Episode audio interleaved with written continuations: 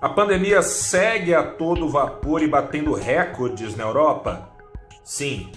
O risco fiscal segue preocupando, assustando investidores? É verdade.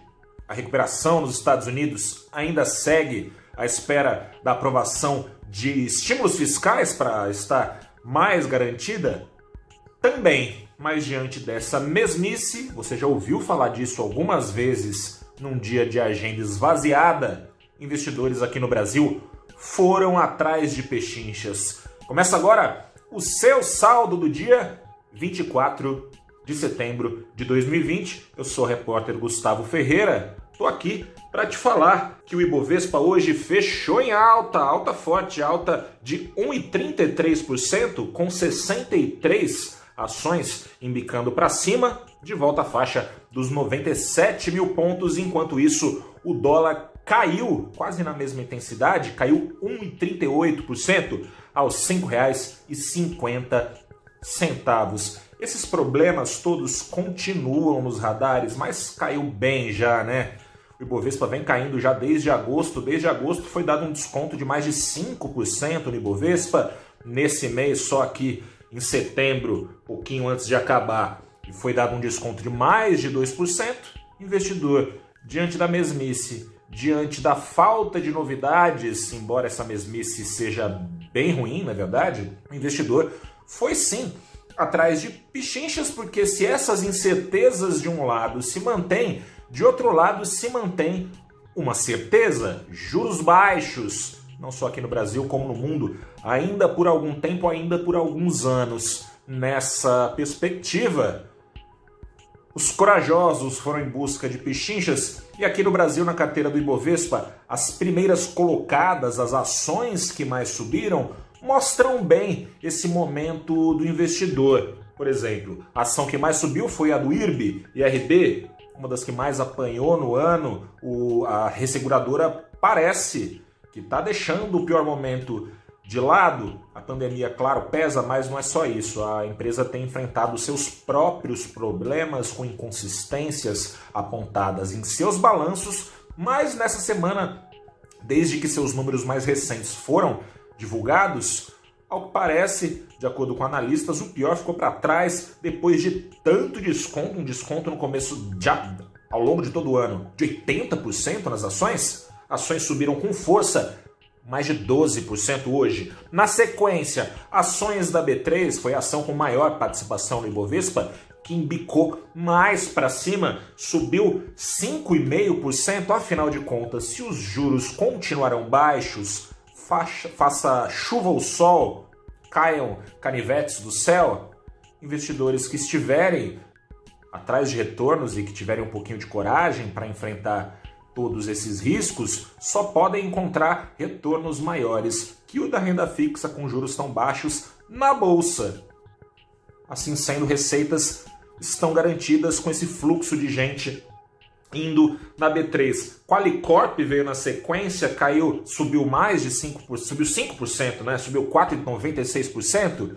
A empresa veio aí enfrentando problemas e descontos mais por causa dos problemas do fundador com a justiça. O fundador teve preso recentemente, envolvido em denúncias de corrupção do senador é, feitas contra o senador José Serra. A ação veio sendo descontada mais do que os fundamentos da empresa permitem. Subiu bem hoje de novo. PetroRio, a caçulinha do Ibovespa, subiu bem mais que a Petrobras também. Vem caindo bem mais que a Petrobras nos dias de baixa do petróleo, subiu um pouco menos de 5%. CVC, na sequência, mais de 4,5% para cima. CVC, companhia de turismo, as empresas de turismo foram as primeiras a se abalarem pela pandemia de Covid-19, quando ainda era uma epidemia e nem Covid-19 chamava, lembra? Coronavírus, novo coronavírus, a gente viu tanto esse termo por aí, ele foi sendo deixado de lado, foi rebatizado de Covid-19 virou pandemia, mas lá atrás CDC já apanhava junto com as aéreas também aqui no Brasil. Claro, prevendo que o turismo mundial pudesse se abalar, e foi abalado como foi com o isolamento social.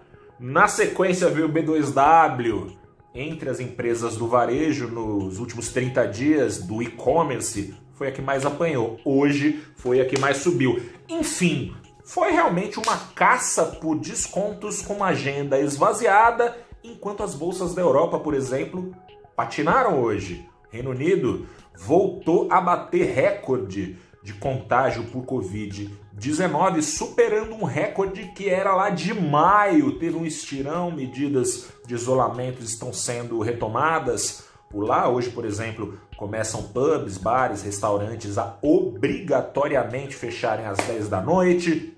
Na Espanha os números são preocupantes, na Alemanha os números são preocupantes, na Itália os números são preocupantes, na França as últimas 24 horas foram uh, do segundo dia de mais contágios desde o começo da pandemia.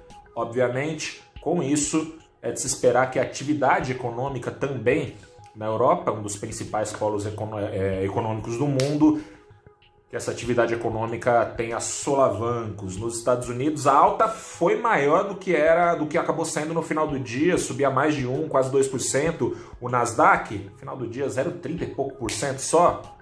Juro baixo, é verdade, nos Estados Unidos também, mas risco alto. As eleições seguem trazendo incerteza também. Nos Estados Unidos, o presidente do Fed, do Banco Central Americano, Jerome Powell, insiste há meses, isso tem sido refletido só agora, mais recentemente, nas últimas semanas, nos pregões, que ele sozinho não fará verão, de nada adiantará zerar juros, como ele já zerou, de nada adiantará injetar dólares nos mercados, embora ajude, como ele vem fazendo, se a Casa Branca não meter a mão no bolso. Para isso, o Congresso americano precisa aprovar um pacote de estímulo fiscal. O enrosco lá segue enquanto seguem as incertezas sobre as eleições, as eleições chegando em novembro, o presidente americano Donald Trump, perguntado se fará, em caso de derrota, uma transição tranquila, preferiu deixar em aberto. Precisou o líder republicano no Senado surgir para apagar incêndio. As altas que eram enormes no começo do dia, acima de 1%, eram de 0,30 no fim do dia. Ou seja, subir subiu, mas os riscos continuam lá no alto. Amanhã eu volto para te falar um pouquinho mais sobre eles e também sobre como os índices, os principais ativos né, do mercado financeiro aqui no Brasil e lá fora vão reagir a todos eles. Vamos ver, hoje não teve novidade, uma mesmice abriu oportunidade para correr atrás de pichincha. Amanhã é outro dia, eu volto. Eu sou Gustavo Ferreira, repórter do valorinvest.com. Boa noite e até amanhã, com saldo da semana também.